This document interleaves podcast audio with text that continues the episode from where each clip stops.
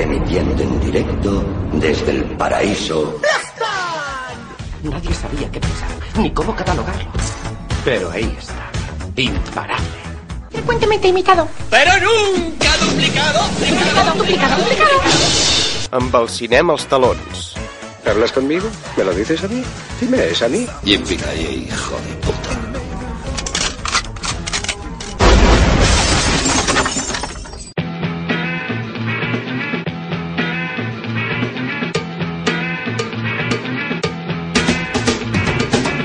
Bon cinema a tots i a totes. Com cada dilluns a la nit comença una nova sessió d'Amb el cinema als talons, un programa en versió original, però sense subtítols.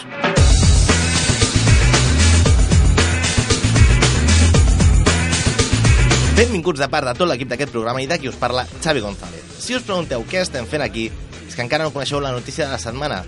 Christopher Nolan diu que Netflix no és cine. Why so serious? En un gir digne de les seves pel·lis, un director que podria semblar tan modern com Nolan resulta tan retrògrad com Almodóvar. Cinema semànticament parlant, és clar. El director britànic està de torner publicitària sobre la seva nova pel·li Dunkerque, una pel·li que, com Nolan fa últimament, guanya molt si la veiem en qualitat IMAX. Doncs bé, sense mania cuento diu que Netflix, al veure's a la tele, no podrà aconseguir mai la sensació d'immersió que es té en una sala de cinema. També afegeix que cadascú és lliure de pensar el que vulgui, però que si ell fos director d'un jurat d'un festival o un concurs, no les deixaria presentar-se. Clar, no sigui que el passarres per una sala es converteixin en cinema, eh? Senyor Nolan, a vostè que li agraden tant els termes metafísics per les pel·lis, podria fer una pel·li sobre la seva visió del cinema. Perquè un DVD d'una pel·li seva és cinema o no? Tenim el gat de Rodinger i ja tenim el DVD de Nolan. Fins que no obrim la caixa no sabem si la pel·li és o no cinema. Hashtag el DVD està mort. Abans de començar volem donar moltes gràcies a Ràdio Sanquiesa per deixar-nos les seves instal·lacions per gravar aquest podcast i ara sí, comença amb el cinema als talons. Un programa que cinema, cinema tampoc és, eh? Amb el cinema als talons. Un programa en versió original, però sense subtítols. Bueno, nadie es perfecto.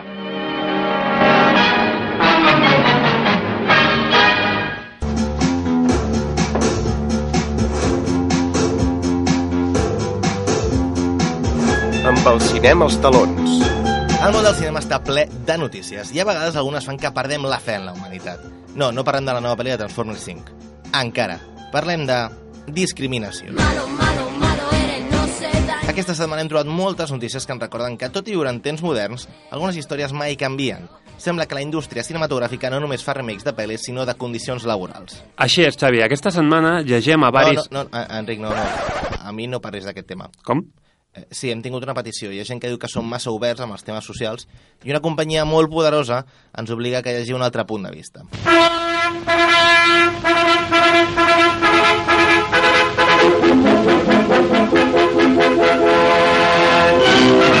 Bona nit, cinèfils! Benvinguts al naixement d'un informatiu. L'únic noticiari en blanc i negre amb el 50% de colors. Soc Walt Disney i aquestes són les notícies d'avui. Enric, Emma Stone diu que companys seus masculins s'han abaixat el sou per cobrar el mateix. Sí! Sí! Toma, patriarcat! Amic productor de Hollywood, no sabia que estiguessis a favor de la igualtat de sous. Amic Walt, estic molt a favor de la igualtat de sous. Sobretot si és per baixar-los. Amb el que em van estalviar d'aquesta baixada, vaig poder comprar-me un cotxe nou. Des del naixement d'un informatiu estem molt a favor d'actuacions com aquestes, perquè augmentar els sous de les actrius no ha de ser la prioritat principal. Què seria el següent? Fer una pel·li on tots siguin dones?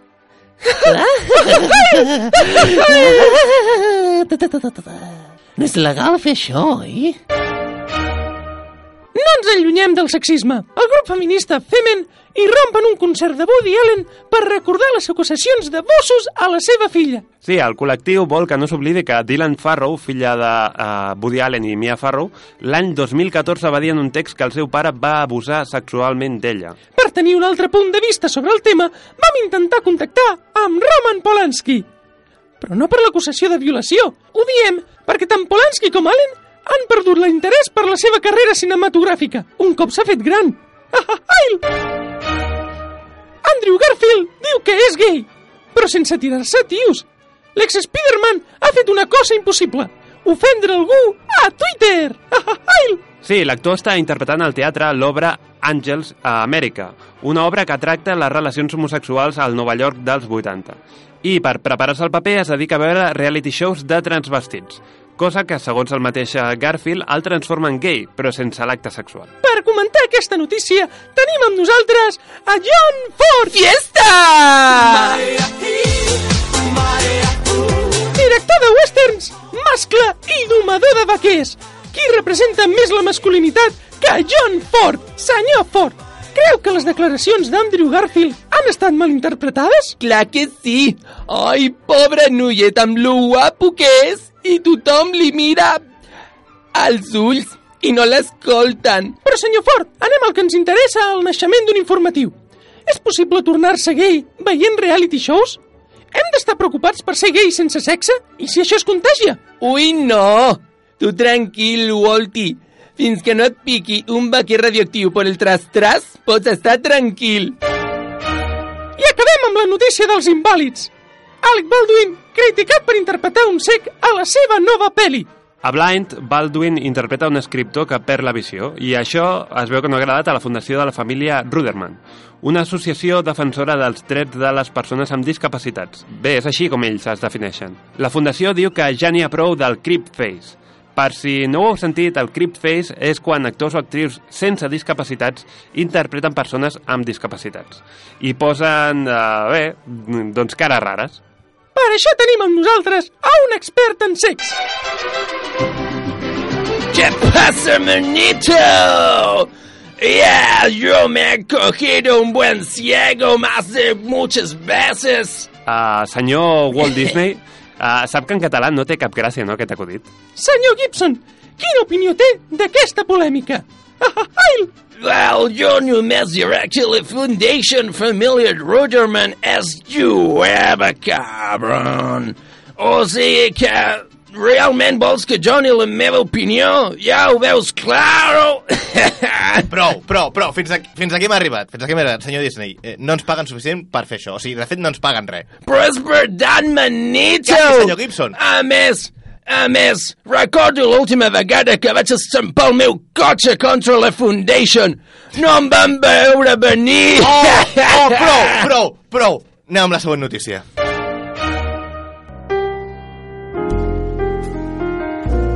Amb el cinema als talons. Efemèrides. Aquest 14 de juliol es compleixen 9 anys de l'estrena d'una de les pel·lis que ha fet revifar el gènere de superherois i que va convertir el seu director en un talent consagrat a Hollywood. Podríem dir que aquesta és la setmana de... Però és que el 15 de juliol en farà 7 anys de l'estrena d'Origen, la pel·li sobre lladres de somnis protagonitzada per... El 20 de juliol farà 5 anys de l'estrena del Caballero Oscuro, la leyenda renace, acte final de la trilogia del Batman de Nolan i... Oh, va! Leonardo DiCaprio, Ellen Page, Marion Cotillard, Christopher Nolan... Espera, com hem arribat aquí? Tú nunca recuerdas el principio de un sueño, ¿verdad? Siempre te ves de repente ahí.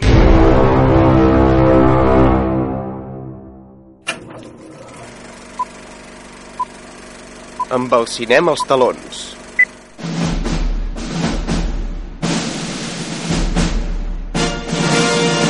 La recomanació de la setmana.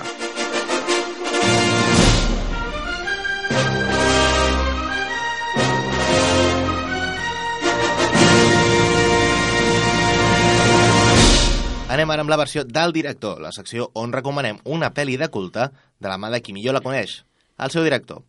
Aquesta setmana us portem l'última pel·lícula d'un grandíssim director, Eyes Wide Shut, de Stanley Kubrick. Look, women don't. They basically just don't think like that. Millions of years of evolution. Right? Men have to stick it in every place they can, but for women, women it is just about security and commitment and uh, whatever the fuck else. Estrenada fa 18 anys, aquest thriller eròtic és una de les pel·lícules més desconegudes de l'emblemàtic director, tot i comptar amb Tom Cruise i Nicole Kidman com a parella protagonista. ¿Saben aquel que diu, oye, ¿y por qué dejó Nicole Kidman a Tom Cruise? Y digo, pues porque le puso la cruz, la Penélope Cruz, claro. Uh, tenim amb nosaltres a l'estudi Stanley Kubrick, que de tant autoanomenar-se el genio Kubrick, doncs ara s'ha transformat en Eugenio Kubrick. No em pregunteu per què, no ho entendré mai. Senyor Kubrick, eh, només perquè ho sàpiga, eh, si Nicole Kidman va deixar Tom Cruise, no té res a veure amb la pobra, de, amb la pobra Penélope Cruz, ¿vale? Potser té més a veure amb la seva pel·li, diria jo. Pues es una lástima, Xavier. Hacían muy buena pareja, yo, ya lo dice el nombre. Nicole Kidman, el hombre niño. Oh, por favor. Si eso no es Tom Cruise, que venga Oprah Winfrey lo vea. Mi, miri, encara li hauré de donar la raó, ¿vale? però deixem-ho. Enric, anem amb la sinopsi. El doctor Bill Harford i la seva dona Alice són una elegant parella a Nova York. Durant una festa, Bill coqueteja amb dos models mentre la seva dona balla i rep una proposta sexual d'un altre home. La nit següent, els dos parlen d'aquests incidents. Acaben discutint i Alice li explica a Bill que un cop va tenir la temptació de deixar-ho tot per un home que va conèixer. Emmudit per la revelació, Bill rep una trucada. Un pacient seu acaba de morir i quan es dirigeix cap allà, la filla del mort li confessa el seu amor i li demana que ho deixi tot per ella. Xavier, ¿tú has tenido alguna vez un sueño erótico? Uh, senyor Kubrick, no, no sé què ve el cas i aquí les preguntes les faig jo, d'acord? N'ha tingut vostè algun? Yo una vez tuve uno. Lo llamé 2001 Odisea en el espacio. Vaya paja mental. Se senyor Kubrick, no em fa gràcia. Ajal tampoco. Me dijo que le avisara y no le avisé. Canviem de tema. Una de les coses que ens criden l'atenció de Eyes Wide Shut és que amb els moviments de càmera, l'ambientació... No sé, té un aire semblant al resplendor. ¿Es cosa nostra o es així? Es así, es así, Xavier. Y, y no solo por eso. Las dos tienen un personaje atormentado por el aislamiento. Jack Nicholson, porque cuando habla nadie le escucha, sino que se queda mirando el hipnótico movimiento de su frente. I perquè viu sol en un hotel aïllat de la resta del món. Bueno, eso puede que influya también, sí. Y Tom Cruise, porque cuando intenta hablar con Nicole Kidman, no puede. Solo llega a hablar con sus costillas. Y eso sí se pone de puntillas. Enric, continua amb la sinopsi, si us plau.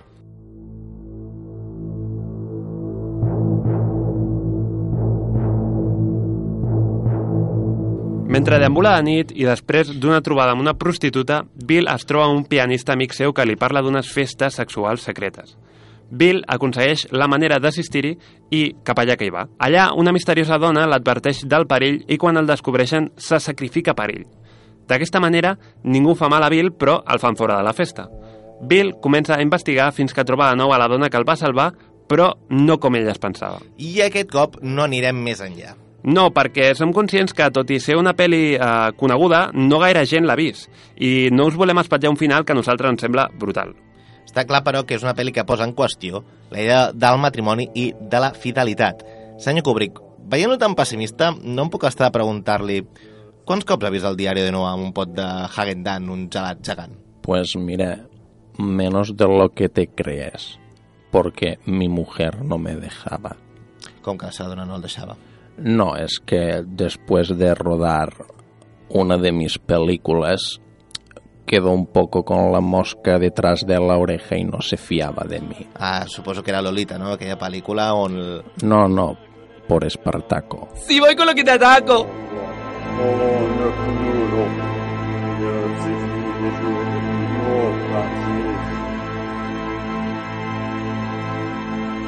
¿Hablas conmigo? Amb el cinema als talons. ¿Me lo dices a mí? Un programa en versió original, però sense subtítols. ¿Con quién puñeta crees que estás hablando?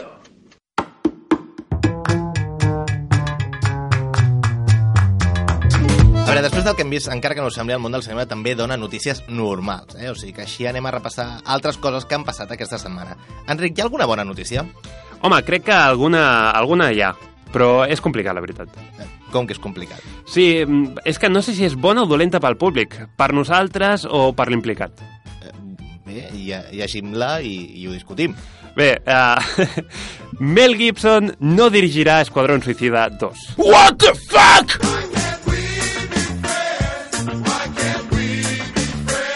Hem tingut la reacció aquí de Mel Gibson en directe. Però ningú m'havia dit res! Bueno, potser li van dir no se'n recorda, eh? Potser és veritat, a part de ciego vaig una mica sordo, you know. A veure, Enric, exactament què ha passat? Com, com és això? Doncs uh, mira, la seqüela de la pel·li de DC ha rebut un nou guió amb un to diferent i això ha provocat que Gibson ja no es contempli com una opció i si ho faci el director català Jaume Collet Serra, que recordem ja ha treballat a Hollywood en pel·lis com uh, La casa de la cera o, atenció, tres pel·lis d'acció amb Liam Neeson. Veieu? Si el que jo deia, aquests manitos ens treien el lloc de treball. Si jo dic, tots els mexicanos sou iguals. Posaré una muralla, una paret, un muro, com diu Trump, perquè no passeu. Posaré un muro aquí a l'estudi. Aquesta és la meva part de l'estudi. Vosaltres quedeu-vos a la vostra tercer món de l'altre costat. Miri, si això significa que vostè tampoc pot passar, per mi perfecte, eh? Posi'l. Endavant, posi'l. No, el que no vull que passi és aquest Jaume Collet Serra, que és un cabró.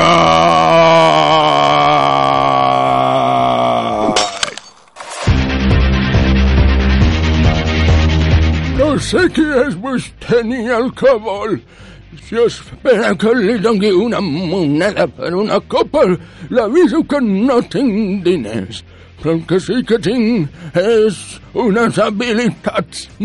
Habilitats que he aconseguit al llarg de la meva vida professional. Sobretot quan treballava al camp. És clar que quan va acabar la guerra no sabíem què fer. Jo abans de ser actor vaig voler ser pagès, però que hi havia gana i sempre em treia alguna pastana. Tu manito, ajuda'm, que se m'ha apropat un avielo i no sé què fer, me da grima. Tra- Tranquil, senyor Gibson, és, és Liam Neeson, l'actor de, de Venganza. És un actor que amb 65 anys ja s'ha convertit en una estrella d'acció. Senyor Neeson, què farà amb aquestes habilitats el senyor Gibson? Eh? Què? Que què farà amb aquestes habilitats el senyor Gibson? Ah, doncs, doncs compte que aquestes habilitats poden ser un, un mal som per gent com tu. Si para de ficar-se amb el meu director, tot quedarà en res. Com si no ens haguéssim vist. Tu per un carrer i jo per l'altre. Tu a Londres i jo a... Si, si, no para, que, si no para, què farà, senyor Neeson? Eh, de- de- doncs el, el, el, buscarem, el, el trobarem i el matarem! Però penso agafar el que poc que queda d'aquest fetge amb cirrosi i el deixaré fet en pols que els podran fer servir com un tanc de mojito. I de, després el faré anar a una sinagoga i deixaré que un parell de jueus embadurnats de cocaïna facin el que vulguin. I hi ha moltes coses guardades per vostè, senyor Gibson. Tenen, tenen una llista i tot. La llista de Gibson li diuen sí, i li asseguro que no és curta. Vale, vale, cabron, ja paro. Joder, quina mala folla té aquest Liam Neeson, wey. Home, és que per fer pel·lis d'acció a la seva edat alguna cosa ha de fer bé, saps, senyor Gibson? Què, què, què diu, nen? Que, que ara vostè l'han reconvertit a estrella d'acció, senyor Neeson, que és molt estrany. Eh, Què? Jo, jo, eh, sí, sí, bueno, bé, aquestes coses mm, passen, saps? Un, una jove i necessita els, els diners. Jove, diu. Per, per, perdona, t'estàs rient de mi? No, home, no. T'estàs rient de mi? Un respecte per la gent gran! No sé qui és vostè ni el que vol. S'espera que li doni una moneda perquè va fer comunicació i no té un duro. L'aviso que no tinc diners, però el que sí que tinc són unes habilitats, unes habilitats molt concretes que vaig agafar durant la meva trajectòria. Anem, a, anem amb l'opero, perquè aquí el senyor Neeson no sembla que vagi a parar. És, és l'hora de la meva pastilla. On és l'infermera?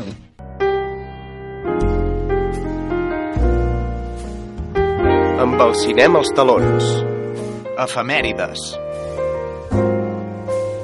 El 18 de juliol es compleixen 31 anys de l'estrena d'Aliens, seqüela d'Alien el octavo pasajero. La peli va ser un autèntic revulsiu pel que feia a segones parts, ja que canviava de director i amb ell també canviava l'estil de la pel·lícula. I ja que ara estan de moda les Wonder Woman, recordem que Aliens té un dels moments més bades de la cinematografia. Aléjate de ella, puerca. Veieu com era molt més fàcil fer cinema als 80? Quantes associacions saltarien ara dient que és ofensiu insultar a la reina d'Alien?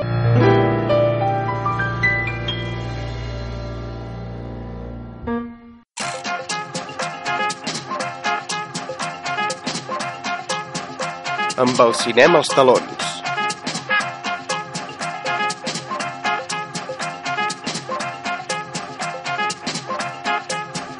Arriba el moment de l'1 per 1. Ja sabeu les crítiques que fem de les pel·lis que s'estrenen aquest divendres, però que nosaltres no veiem directament, veiem els trailers i a partir dels trailers dels nostres coneixements us diem quines sensacions es dona i quines hauríeu de veure i quines no.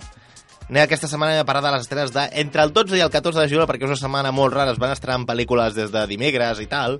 Per tant, us farem un resum de totes les estrenes d'aquesta setmana. Començant per el que jo crec que és una de les pel·lis més esperades de l'any, que és La guerra del planeta de los simios. Sí, aquesta pel·lícula, protagonitzada per Andy Serkis i Woody Harrelson, eh, continua amb la història de César, el primat, i els seus simis, que són forçats a encarar un conflicte mortal contra un exèrcit d'humans liderat per un brutal coronel. Després de patir pèrdues enormes, César eh, lluitarà contra els seus instints més obscurs en la cerca per venjar la seva espècie. Aquesta batalla final posarà en joc el futur d'ambdues espècies i, de fet, el futur del propi planeta. És la pel·lícula final de la trilogia d'aquesta nova Origen del planeta de los simios, una franquícia que jo crec que, si contem des de Tim Burton, i aquest és el títol que li posaré, és una franquícia inversament proporcional. Mm -hmm. Perquè cada cop són millors, al contrari que les, que les originals, que cada cop eren pitjors. Mm. La tecnologia permet explicar històries eh, on es veu quant d'animal queda en l'ésser humà. I jo crec que això és una, és una d'aquestes pel·lis de guerra que aporta un toc diferent. Mhm. Perquè al final no deixa de ser més que de ciència-ficció, és una pel·li de guerra. Sí, jo la titularia mm, Ensenya'me la pasta, perquè, perquè rebentarà la taquilla i és segurament justificat que ho faci, tot i que mm, jo he de dir que a mi tot aquest rebut de, de, ja des de la primera que també tenia molt bones crítiques i molt uh, hype i que de fet és una bona pel·lícula però a mi no, no acabo d'entrar no sé, jo no les trobo tan um, tan uh, vale que és una pel·lícula comercial que no ha de ser molt de reflexió i tal però és que tampoc vull dir, Però no és, entres pel CGI, per exemple, o... el CGI no ajuda, tot i que és potser el millor CGI que hem vist mai, el de, el de César. Mhm. però, però, eh, tot i així, no sé. Uh, jo el, que, el problema que li trobo és que és una pel·lícula que quan la veus uh, tu passes molt bé i que és interessant, però un cop l'has vist t'oblides. I, ostres, jo realment és que les oblido... El dia següent ja no me'n recordo de... Bueno, Enric, el- els teus problemes de memòria han de quedar No, ja, ja, ja, ja, no, no. Però em sembla que és un, és un mètode de, de protecció, de defensa. Després de, de fer la, el terreny badat, Clar, jo ha, el- ha ha d'oblidar tot això. Jo sóc el Lobezno de, de, de, de les pel·lícules. Jo, clar, estic entrenat per oblidar-les, perquè generalment veig... I, I són pel·lícules bones, eh, les del Planeta dels Simios, o sigui, estan bé i... Jo crec que són dels, plo- dels Ostres. pocs blockbusters que, És un problema que meu. queden que encara et donen un, un fons. Sí, sí, és veritat, és veritat. Perquè si comparem amb els últims que hi ha hagut, bueno, sí. The No, Fate of the Furious, fons, fons... I no es basa només en l'espectacularitat. No, no, però, però tampoc és tant, saps? Vull dir, no sé. Bueno, Felipe, tu què penses? Jo li dic el planeta d'Andy Serkis perquè és una altra oportunitat per gaudir d'una magnífica interpretació que no sempre se li té en compte per actuar moltes vegades amb captura de, o de moviment. Em sembla que és un bon final, o serà un bon final per a una bona trilogia d'unes pel·lícules que han funcionat per ser un complement a l'original i no un substitut, com seria, per exemple, la de Tim Burton. Ha, ha donat més informació, no ha intentat substituir o reemplaçar la de Charlton Heston. Home, no sé què dir-te, eh? perquè canviar una mica el que se suposa que havia passat amb la del Charlton Heston mm, no, Jo crec que li no fa- sé si va per Home, aquí el tema, clar, eh? no, és, no és igual a la, Clar. a la trilogia, bueno, la tetralogia original del Planeta de los Simios. Que només... La diferència jo crec que Però- principalment és que aquestes se les prenen en sèrio, les altres no se les prenien en sèrio. Home, la primera sí. La primera sí. La Exacte, primera, la, primera, sí. La primera, I aquí es mostra que Tim Burton la primera, en sèrio, en sèrio, no se la va prendre. No, Tim Burton és una altra història, està en un altre planeta, vull dir... Uh, però no, la Charlton Heston, la primera sí que s'ha de prendre en I sèrio. després van baixant, i aquestes al contrari, jo crec que se les han anat prenent en sèrio i això es nota. Hi ha mimo, hi ha carinyo, hi ha ganes de fer una bona pel·li. Sí, sí, en aquí estem d'acord. Sí. Bueno, anem a l'altre blockbuster de la setmana, que és una, una pel·li que el primer tràiler va deixar tothom molt trastocat, però sembla que la pel·li no serà com a mínim tan dura. Parlem de Cars 3. Sí, la nova pel·lícula de Pixar, en aquest cas pues, seguim una altra vegada amb la història de Rayo McQueen, que ara és un veterà de les curses de cotxes que s'enfronta a una nova generació de corredors més joves, més potents i més ràpids, com el competitiu i revolucionari Jackson Storm. Per això, McQueen comptarà amb Cruz Ramírez, una nova entrenadora, que l'ajudarà a demostrar a tot el món que encara pot guanyar una gran carrera i que no necessita jubilar-se. Si algun títol s'hauria de posar aquesta pel·li és 98 con plomo. O el Logan en, Logan en cotxes. Perquè no votem, és, la pel·li és Logan, una pel·li crepuscular d'un heroi que es vol retirar, que ve una noia jove i l'ajuda. No votem, és Logan. Faran una versió en blanc i negre, també? Mira, de Cars 3? Sincerament, jo crec que Cars 3 és la pel·li que hauria d'haver estat Cars 2. Mm. Mm. I crec que és una pel·li més pels que quan van veure Cars eren més o menys petits Mm -hmm. que pels nens. Una espècie de Toy Story. Sí. Doncs uh, jo l'he titulat Cars 2. perquè... No, no, és... És el que tots voldríem, no? Oblidar Cars 2. No, no, no, però és que realment, uh, no sé, no trobo, no trobo en el plantejament o en el tràiler o tal que, o sigui, què hi ha de diferent que no hagin vist a Cars i a Cars uh, 2, no? Vull dir, no sé, és un... Home, que, diferent a Cars 2 hi ha Cars- moltes coses. De qualitat, segurament, però, però vull dir, no sé, és més Rayo McQueen, més, més una mica el de sempre, no sé, a mi no, no em crida massa l'atenció. Felipe? Jo li diria, ¿lo tiene en negro? El cotxe? En plan, no, i el cotxe, i és que... És, tu has comentat abans el primer teaser de, de Cars 3, que clar, es veia a Rayo McQueen tenint un accident volando por los aires a punt de palmar-la. I ojalà continuara amb, amb aquesta premissa. Em fa por que després es faci al costat dels nens i, i no, els nens no poden... Home, jo crec que hi haurà un, un bon equilibri. Òbviament no serà Logan, que era més 18, saps? No veurem a Rayo McQueen matant penya. No, Ni amb però- els budells... Di... Per cert, Ah, no? per Per cert, eh, si Rayo McQueen té un accident i se li surten els budells, què veiem? Uh, El tub d'escapament? Home, clar. No sé. Pues, Les bujíes. i- Les bujíes. què són les bujíes? Bueno, Doncs això, uh, la, la idea d'un Rayo McQueen vell, en plan Logan, com dius, és bona, però si no la infantilitzen massa. Bueno, que aviam, al final és una pel·lícula, aquesta sí de Pixar, tot i que sí de Pixar, és més per un públic eh, Sí, infantil, vull Però dir. no- Això no és un defecte. però això no està retarded bé, com vull dir. Cars 2. o Capitán Calzoncillos. I ara viatgem fins al Regne Unit per una pel·li que parla del món del cinema. Sí, parlem de Su mejor historia, una pel·lícula dirigida per Lon Sherfick i protagonitzada per Gemma Arterton. Estem a Londres durant la Segona Guerra Mundial, on un grup de cineastes rep l'encàrrec de fer un film patriòtic que pugi als ànims de les tropes. Contracten a Catherine Cole, una secretària convertida en guionista de productes propagandístics, per escriure el guió de la cinta. Cole li dirà amb els seus companys, tots homes, que no veuran amb bons ulls la intervenció d'una dona. De- Recordeu la primera notícia que hem tractat avui? O sigui, jo crec que a aquesta pel·li se li ha de posar un títol que és No, oblide, no oblidem la història. O sigui, aquests problemes encara existeixen i no només per al personatge de Gemma Arterton, sinó també per al Bill Nye, i de fet hi ha el tràiler un moment que, que diu eh, nosaltres podem treballar perquè els joves no, els homes joves no estan treballant. Perquè estan a la guerra. Exacte, i crec que és, és una pel·li que parla de problemàtiques que continua ben ara i que fa molt que arrossem i que s'haurien de començar a arreglar ja. Molt, una pel·li molt interessant, crec jo. Hmm, jo l'he titulat um, A Cup of Tea. per què? Perquè és, està, està bé, és bo, és bo, però si li poses massa sucre, l'espatges. I uh, pel que he anat veient és una mica el que li passa a aquesta pel·lícula. El plantejament és com molt fresc i, tot i ser un tema, ostres, que s'ha d'explicar i que és un tema seriós, però va, o diuen les males llengües que va tirant molt cap al melodrama i sí que és veritat que pots veure alguna senyal en aquest sentit i potser si tira massa pel melodrama no ho sé, eh? però potser si tira massa per aquí pot ser una mica més convencional, no? Però no té mala pinta. Felipe? Per mi és Los Miserables. Perquè són una panda de desgraciats que tenen sort perquè el món Quins, està... an, quins ànims, eh? Sí, sí, és que tenen sort perquè el món està en guerra. Si no es trobessin en la Segona Guerra Mundial, el Bill Nighy, que és un actor que està ja quasi jubilat, no, no tornaria a, a tenir èxit. La, aquesta secretària s'hauria quedat en secretària.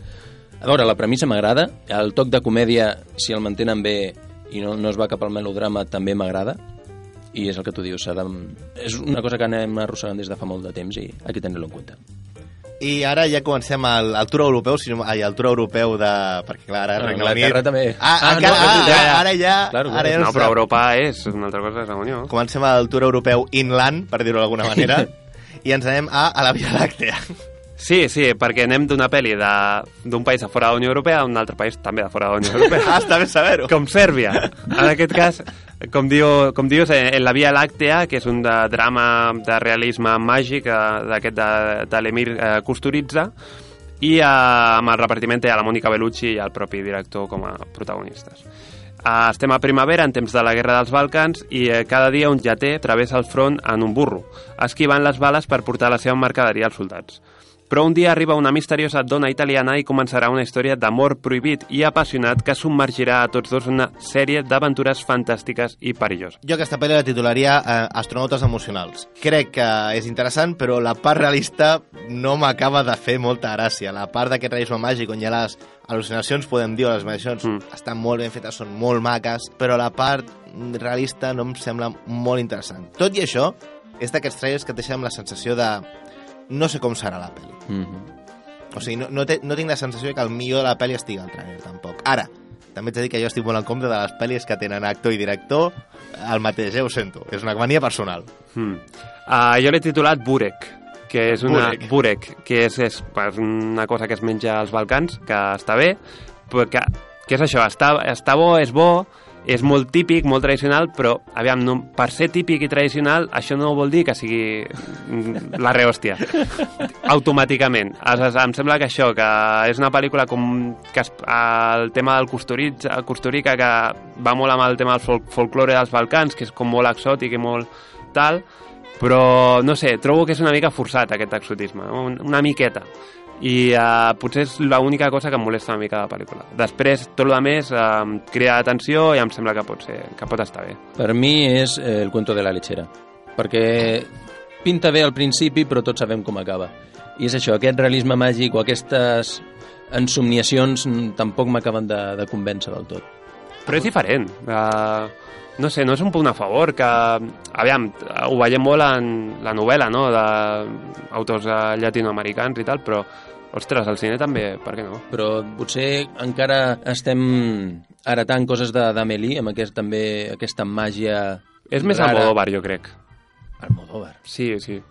Perquè a Amélie no, de fet, a Amélie no hi ha màgia. A, Ja, més- a Almodóvar sí que hi ha, sí que hi ha, jo què sé, a Volver mateix, hi ha l'aparició Jo el problema que tinc amb aquest trailer és que el, la sinopsi i tot parlant de realisme màgic i jo no sé fins a quin punt realment hi ha elements de realisme màgic o són només ensonyació... Uh, Un sueño del Resines. Sí, tant de bo Ja. fos un senyor Resines. eh, imaginació del, del personatge del Curis, del Curiquista. Ja. del personatge del director. Ja, pues, uh, no, no ho sé, uh, no, no ho sé, ja ho veurem, no? Clar, Eh, pot ser també. O, o això, o serà un, en plan un mundo ideal d'Aladín que li vol portar aquest realisme màgic per... Li vol portar de la guerra. leche, no? Sí. Sí, mira, si és un mundo ideal d'Aladín, jo no la veig.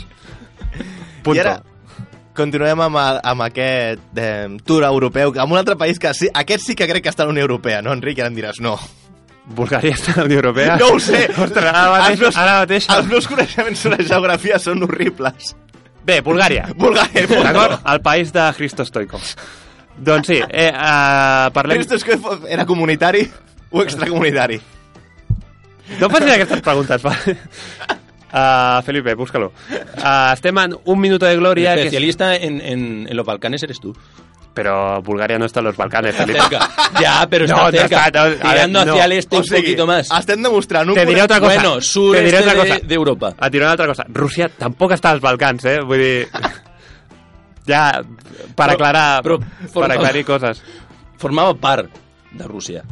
Fa molts anys ja. Que no, Sí, que els no, Balcans mira. no formaven part de Rússia, tampoc. No sé, De, de no sé si demostrem... Soviètica. Que no, que no. No sé si demostrem... A Iugoslàvia. Coneixements independent. cinematogràfics. Eh? Coneixements de geografia estem demostrant que no en tenim ni puta idea, eh? No, el que no sabem és si Bulgària forma part de la Unió Europea o no.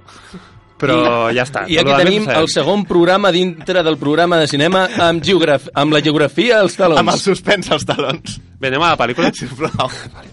Un minuto de gloria. Uh, una pel·lícula dirigida per Cristina Groseva i Petar Balchanov. Um, quan Tsanko Petrov, un treballador del ferrocarril, troba un milió de leps a les vies del tren, decideix retornar tots els diners a la policia. L'Estat el recompensa com un, a, amb un nou rellotge de pulsera, que aviat deixarà de funcionar. Així comença una lluita desesperada de Petrov per recuperar no només el seu vell rellotge, que han perdut al Ministeri, sinó també la seva dignitat. Sí, pel·lícula que jo crec que és la pel·lícula de la setmana. De fet, jo, Totalment. jo la titularia Dramèdia de Glòria, perquè... Dramèdia de glòria. Dramèdia, perquè crec que això és la, això és la dramèdia, la barreja de comèdia i drama. És una comèdia perquè comença, siguem sincers, amb comèdia, les, les situacions que planteja són gracioses, les reaccions de la gent quan va sabent el que ha fet aquest home és graciós, però acaba que té una pinta de drama, té una pinta de que aquest senyor se'l carreguen al final. Mm. Increïble, jo crec que està molt ben feta, crec que és un guió que està molt ben treballat, com a em dóna la sensació pel, pel que he vist al tràiler, l'evolució Mm. que va de la pel·li, de, fins i tot a vegades del ritme, que també pot ser el ritme del tràiler, que no dic que no, eh, però és la sensació que em dona que és una pel·lícula que va evolucionant d'una manera que no t'esperes. És... Em sap greu haver vist el tràiler, de fet. Doncs uh, jo la titularia Les pilotes de Cristo, a d'or, tot i que només va guanyar una, però el xiste sortia en plural. En plural. Uh, I aleshores a mi em sembla... Estic totalment d'acord amb el que tu has dit. M'ha sorprès molt, no m'esperava, i, i conforme anava avançant el tràiler em anava sorprenent. I és això, trobo que és una pel·lícula que està ben feta, que està feta, mm, com dius tu a vegades, amb mimo, que és una història escrita així, um, com que els directors ho tenen s'ho prenen de manera personal, no? Que, que, ostres, és una història que volien explicar Mhm. i que l'expliquen, jo crec, o sembla, o intuïm que amb gràcia, no? I no sé, sí, perquè, o sigui, estic d'acord amb tu. Felipe? Doncs per mi, ja que parla d'un d'un rellotge, Viceroy, no és lo que tengo, és lo que soy. Perquè, no, és veritat, és qualitat, però... És perquè el teu sembla Antonio Banderas, claríssimament. Home, que li han donat el Premi... Nacional de Cine. Felicitats des d'aquí, Antonio. És un premi que segur que t'ajuda, eh? Segur que vas necessitat de premis, eh? Segur. El Premi Gilet no li donaran, però... Doncs eh, això, la premissa és molt senzilla, però és molt efectiva. Només amb, amb un rellotge, que és quasi el, el leitmotiv de, de la pel·lícula, i forma més rebombori que, amb, que aquí amb les targetes Eh? black, saps? Exacte. Només per un rellotge, per una cosa tan senzilla, i va, va, ser- serà una pel·lícula molt digna de veure. I acabem amb l'estrena espanyola de la setmana. I, I ho dic amb un to perquè em sembla una pel·li... Buah, bueno, Enric, sinopsis. és Alumbrar les mil una nòvies. És un documental dirigit per Fernando Merinero i eh, protagonitzat per Fernando Merinero. Ja sabeu la meva opinió respecte a aquestes coses? Eh, bé, Alumbrar és la segona part de la trilogia Les mil una nòvies. La primera, per si no ho sabeu, per si no la recordeu, va ser ca Capturar. És estiu i Fernando Merinero vol sortir de Madrid, però no té amb qui anar. Al final marxa cap al sud amb Hadela, la única ex que s'ha deixat enredar. Allà Fernando intentarà trobar-se amb antigues amants.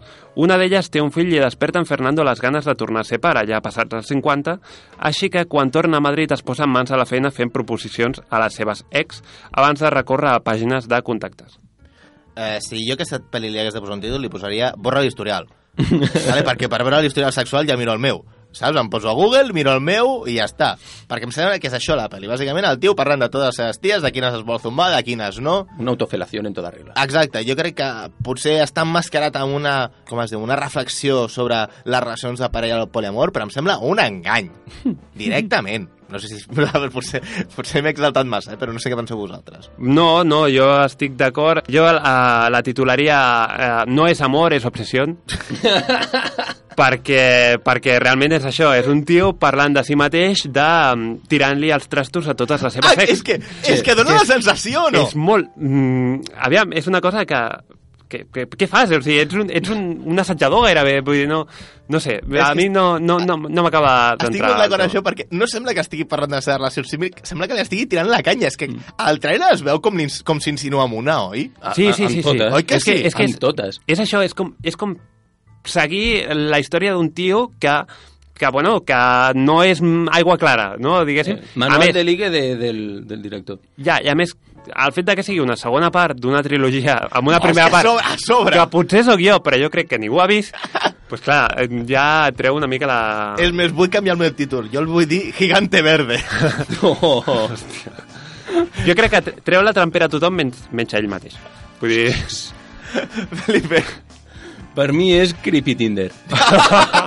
Perquè a poc que parles una mica amb aquest tio, li fas desmatch. Ja, ja. És que... O sigui, li has fet desmatch a la pel·lícula, eh? Totalment. Totalment.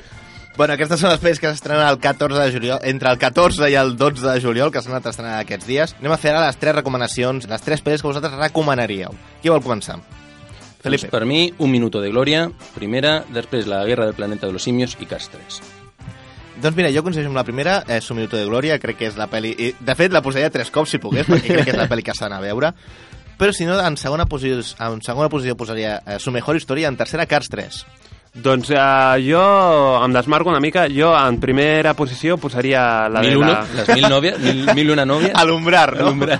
No, posaria En la Via Làctea, la de la pel·lícula sèrbia, com a número 1. Uh, com a número 2 estic d'acord amb anar amb uh, Bulgària, uh, aquest país que no sabem si està a la Unió Europea, amb Un minuto de glòria, i en la posició número 3 la pel·lícula britànica, uh, sí, perquè no, la de Mejor Mejor, Història. Història. Bueno, i ara que hem parlat de pel·lis que més o menys semblen bones totes, excepte la última, anem a un altre clàssic espanyol, perquè la setmana passada vam parlar d'una d'una efemèride, que la tornarem a posar, Amb el cinema als talons. Efemèrides. El 4 de juliol de 1981 va estrenar-se la quarta entrega del grup de superherois espanyols més famosos. I bé, no era una pel·li amb un superheroi, en tenies 5 directament. Era com la Liga de la Justícia, però, bueno, d'estar per casa. Aquesta setmana s'han complert 36 anys de l'estrena de Los Parchís contra l'inventor invisible.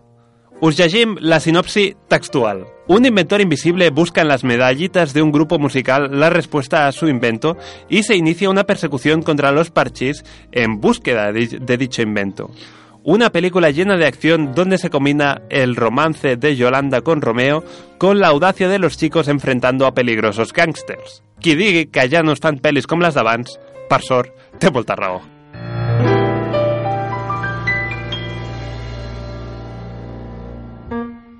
Clar, veient això li vam dir a l'Enric Redondo que si estava al YouTube l'hauria de veure. I efectivament, el terreny badat d'avui, Parchís contra l'inventor invisible. Quémalo todo. Esto no puede ser visto.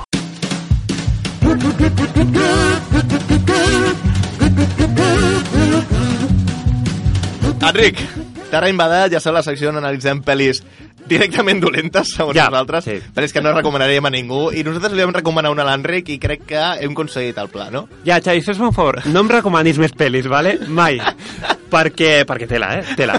A més, uh, has dit una pel·lícula espanyola. No és espanyola, No és és una pel·lícula argentina. Oh, Déu meu. Perquè és Parchís se va a Argentina. Y ahora, el número más esperado por todos los niños. ¡Los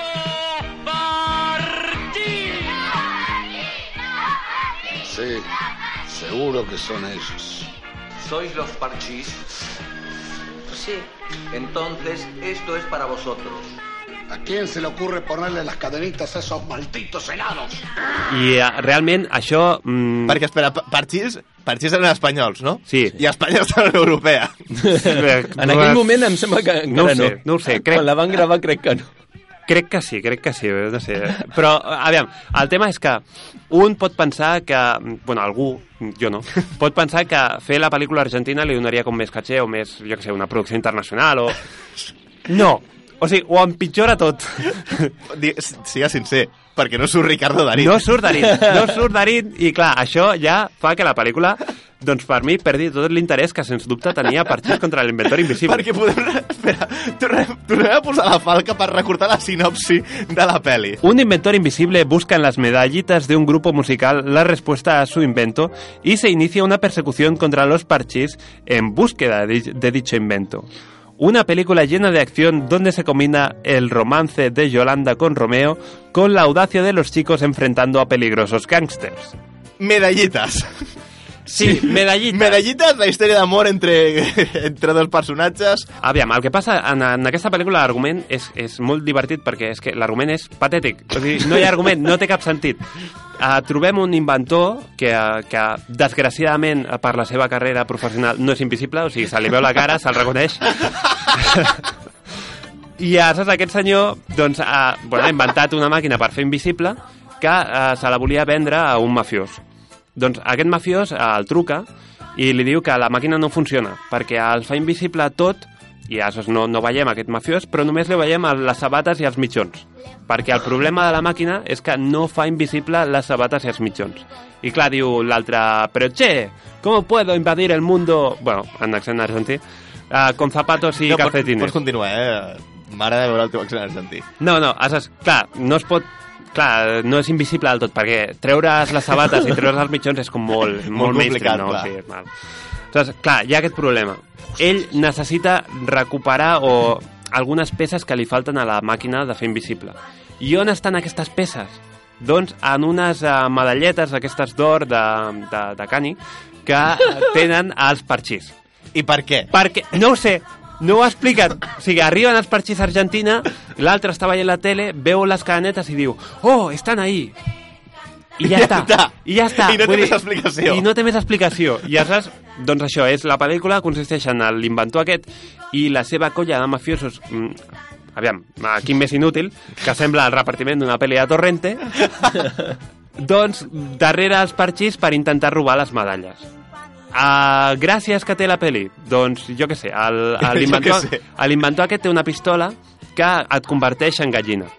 Ja saps, un, un gag així recurrent és el tio aquest convertint els gàngsters en gallines quan s'emprenya amb ells perquè són uns inútils. Espera, a- això estem parlant d'un dels millors gags de la pel·li.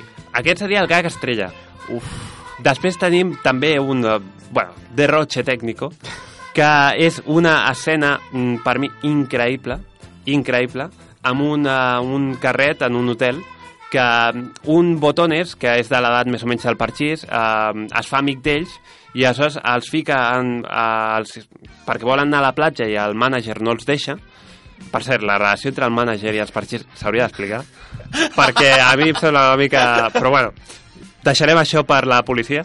Uh, els fiquen al carret aquest i els treu de l'hotel i al final eh, bueno, s'embala i surten per la finestra. I aleshores el muntatge que han fet, o sigui, l'efecte especial aquest del el, el, el carrito aquest eh, volant pels aires, s'ha de veure. S'ha de veure... Estem parlant d'un moment tan mític com el suïcidi de la nòvia de Riccio. Estem parlant d'un moment encara més cutre. Més cutre encara. Més cutre que el de la nòvia de Riccio. Però hi ha hagut una cosa que m'ha deixat molt... amb cares de saber més. La relació entre el manager i els parxís, què passa exactament?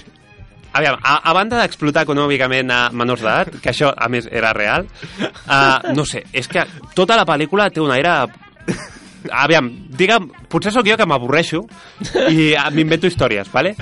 però per mi la pel·lícula té un component mm, semi, semi-eròtic amb nens petits que a mi no m'ha agradat gens, la veritat, i sigui, m'ha estaria- posat una mica Estaríem en alerta. parlant- Aviam, és que potser sóc jo, ¿vale? però un primer pla de, uh, el cul en biquini d'una nona, una nella, noia perdó, de 12 anys, potser no calia. No. Potser no calia, No. saps? Potser està una mica fora de lloc. Mm, no sé. Home, doncs sí. A més, és la relació d'amor entre aquesta, una de les pa del parxís, uh, sembla que era la groc, no em feu La fetge, la fetge amarilla. amb, amb el botones aquest, amb l'argentí, i clar, és com... No sé, intenta com ser entranyable, no? Dos adolescents enamorats, però... No sé, a mi no m'ha no agradat, no... I ho dic en sèrio, eh? Mm, no sé. I bé, la pel·lícula en si és horrible. vale. Té algú salvable? Uh, no, perquè a més... Uh, no, però no, quan dius no és... No. Res. A més és que comença uh, amb Parxís cantant. I dic, bueno, això, serà, de la peli? això serà, jo què sé, els títols de, saps, per entrar a la pel·lícula i tal, i ja està. Doncs pues no, hi ha escenes musicals. No, clar no, o sigui, podia ser pitjor la pel·lícula? Doncs sí, podia ser pitjor la pel·lícula perquè ja és un musical. Vull dir, ja el musical de Parxís és horrible, horri és, a més, no és per res, però o sigui, canten fatal, canten Però- com el cul. Però estem parlant de que mm, Los Miserables podrien haver-los fet parxís? O sigui, a mi... El, el Eddie sisè- Redmayne era clar, un dels Eddie Redmayne, parxís. Eddie Redmayne encaixaria el dels parxís. parxís. Sí, eh, pf, Eddie Redmayne és encara pitjor. Però va, és igual. que és que, que és, és, és horrible, són escenes són satànics. O sigui, és una pel·lícula satànica. Com, com que satànics? És satànic. Escolta, escol... o sigui, veure, mira la pel·lícula i escolta atentament la, la, les cançons. O sigui, Al revés o és una... normal? No, els Beatles hi ha la llegenda urbana aquesta de que si ho poses al revés és un missatge satànic. En aquesta no cal. En aquesta és tal A qual. veure, Tal qual és un missatge satànic. Anem a escoltar una.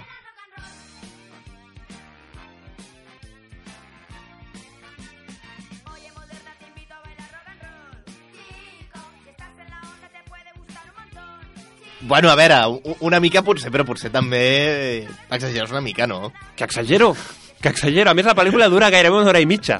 Que dius, ostres, és que no... Uf, és insuportable. Jo vaig haver de fer una pausa, una pausa com portava mitja hora, perquè és que no aguanto més. És que no puc més, trencaré l'ordinador, sa- saltaré per la finestra. Sí, he de parar, he de parar.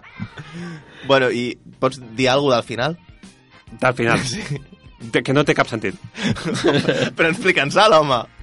És que al final, al final és... Uh, no sé, a mi l'únic que m'ha fet gràcia és que hi ha tota la pel·lícula que es desenvolupa una mica la relació d'aquesta amor entre el pibe i uh, la Parxís La mitja groc. amarella. Que, que, crec que és la groc. I uh, al final ella passa d'ell, va a cantar amb els altres Parxís i ella es queda sola allà a Argentina. Vull dir, no... En el Mar de la Plata. Bueno, uh, Enric, per anar acabant. Puntuació en Quiques.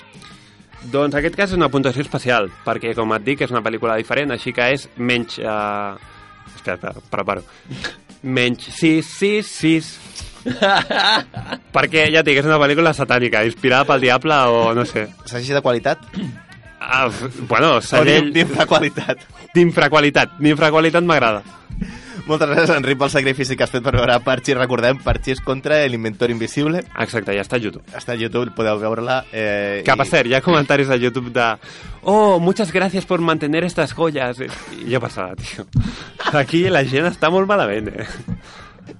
Bueno, i així acaba el programa d'aquest- d'aquesta setmana.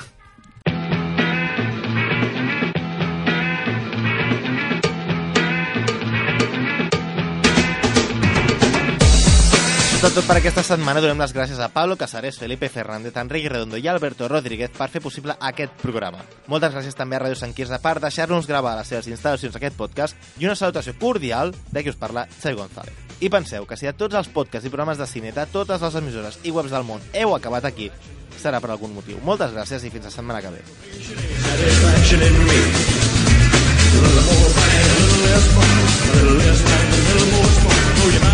your heart, baby, she's firing. That is firing, baby.